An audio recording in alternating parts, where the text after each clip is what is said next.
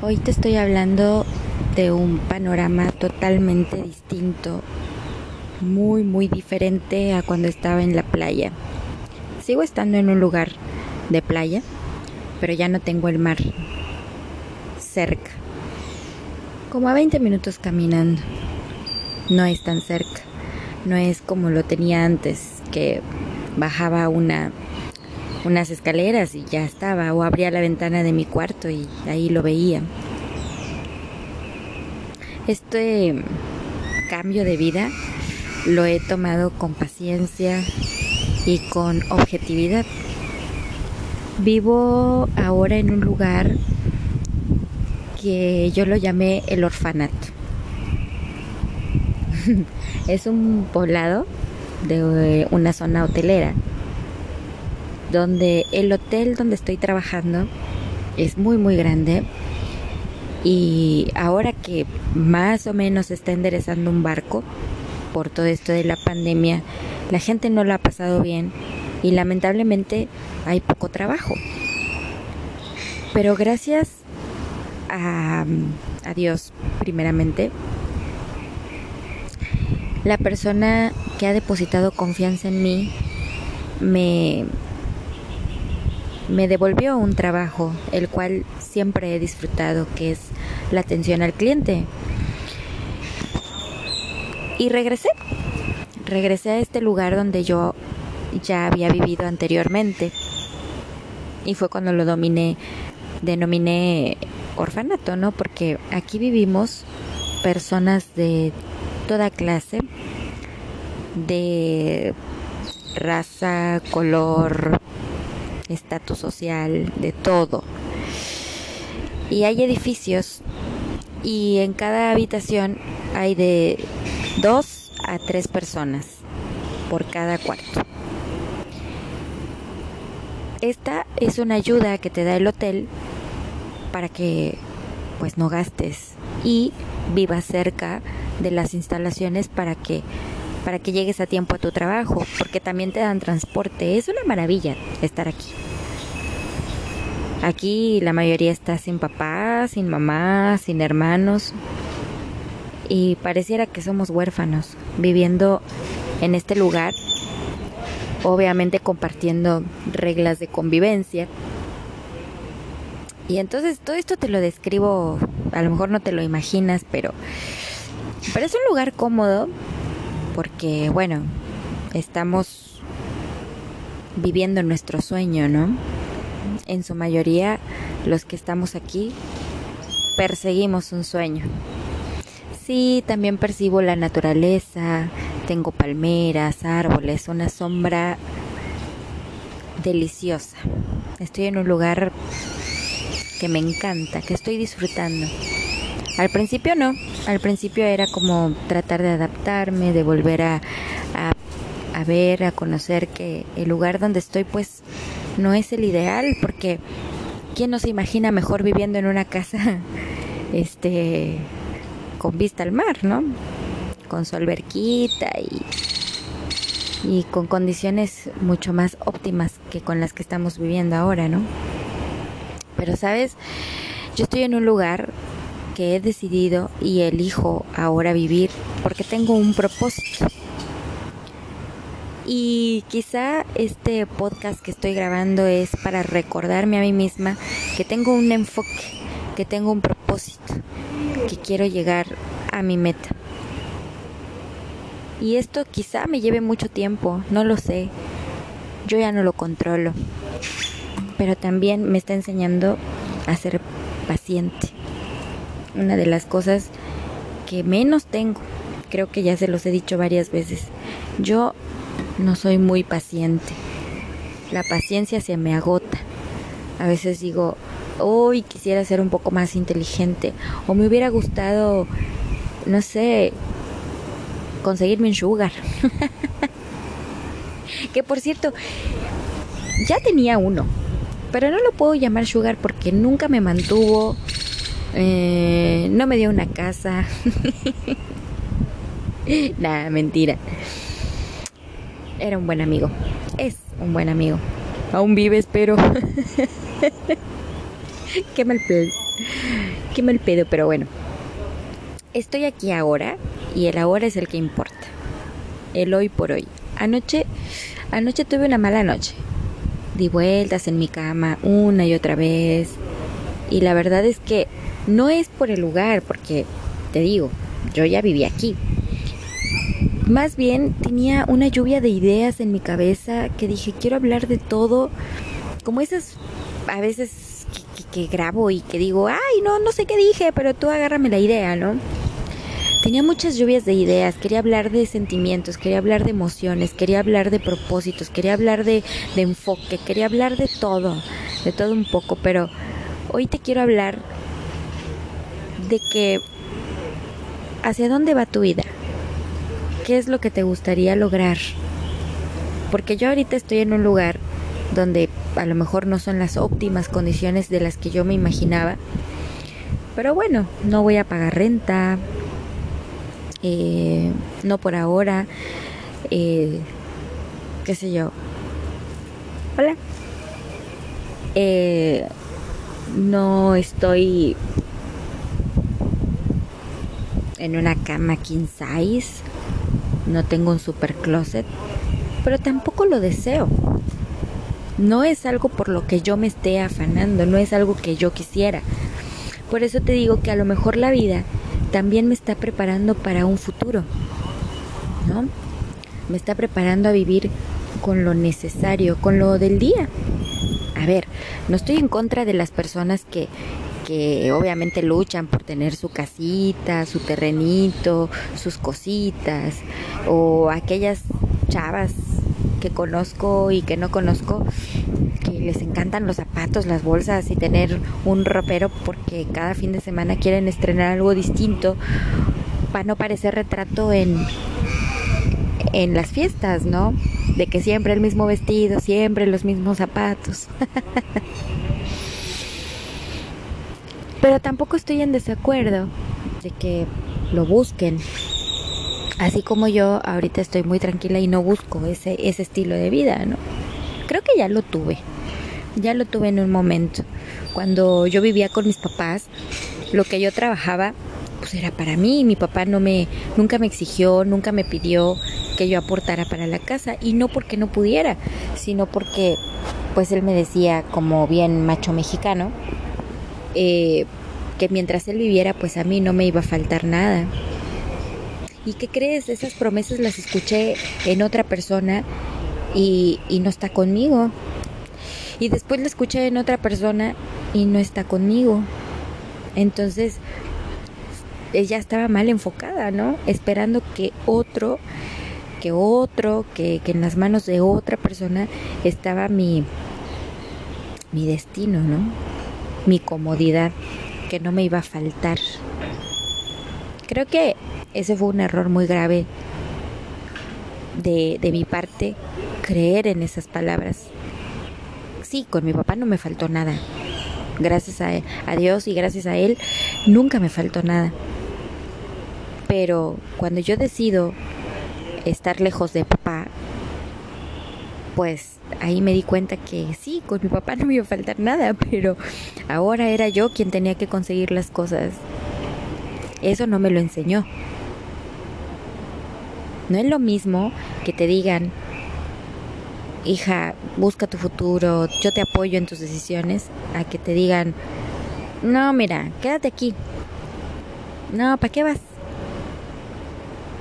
Yo admiro y hasta cierto grado estoy trabajando en eso, envidio a los chavos que veo aquí en este poblado siguiendo sus sueños y que tienen 20, 22, 23 y que quizá algunos es su primer trabajo y que sus papás los apoyan y que sus papás los traen y que sus papás les dicen, oye, hasta cierto grado, si no te gusta, si no te sientes a gusto, pues regresas a la casa, ¿no?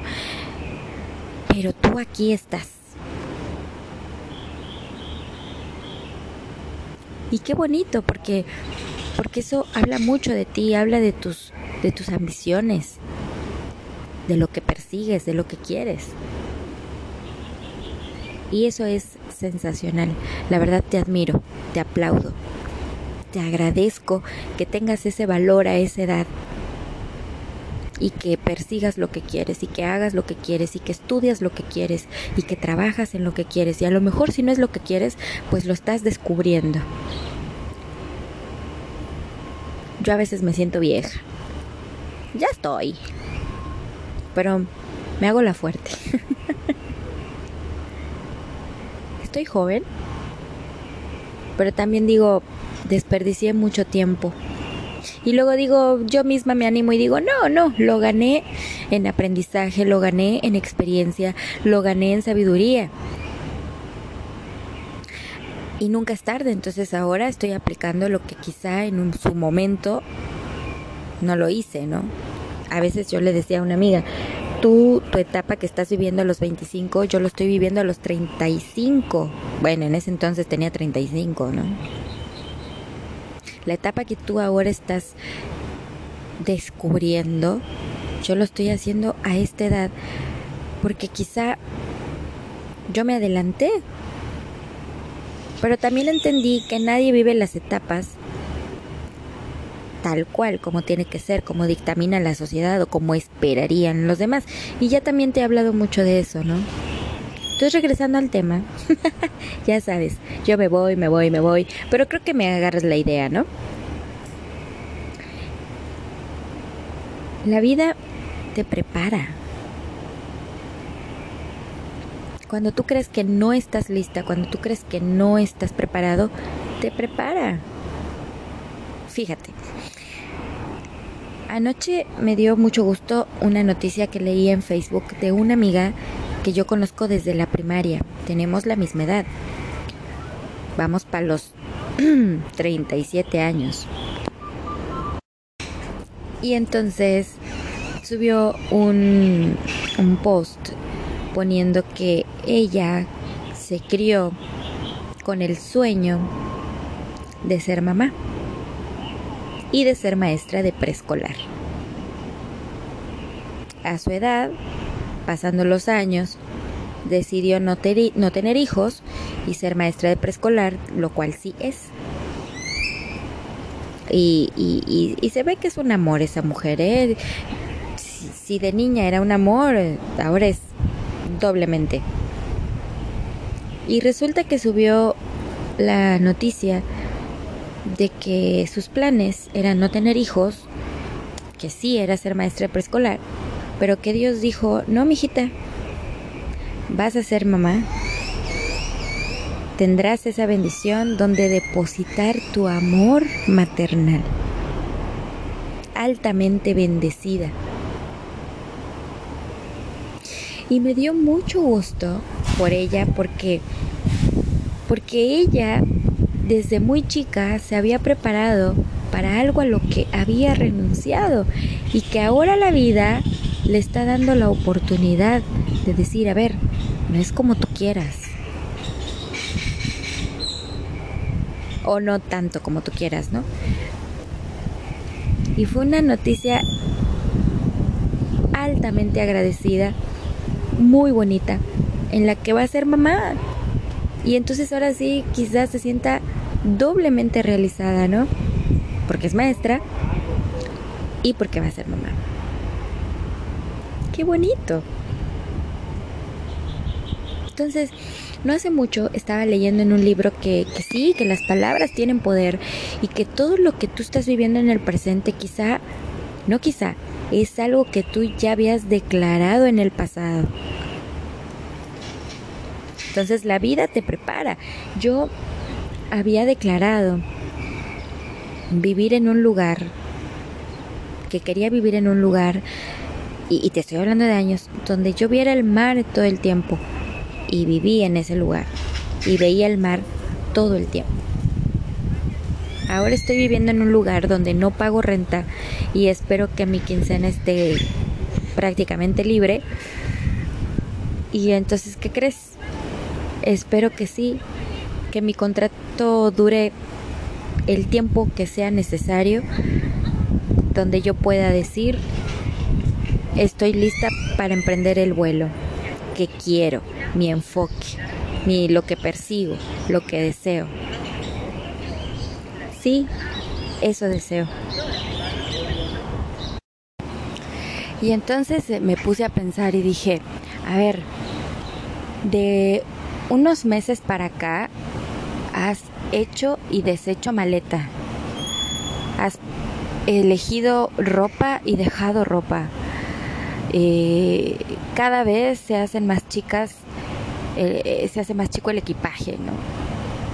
Realmente voy a lograr viajar ligero con una sola mochila y con una sola maletita para todos lados. Quienes viajan constantemente dicen, no, pero es bien cansado.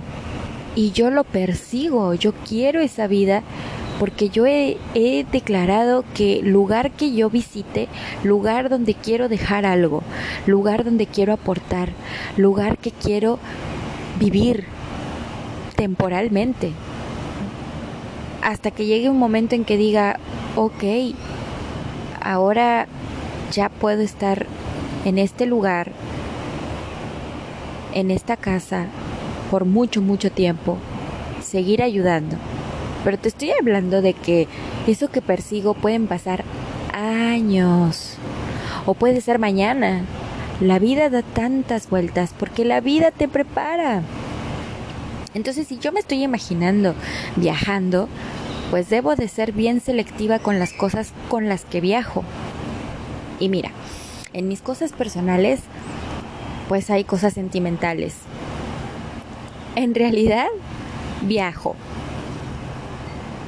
con poca joyería, de las cuales tengo dos anillos simbólicos, dos anillos más bien que simbolizan eh, el amor de papá y mamá.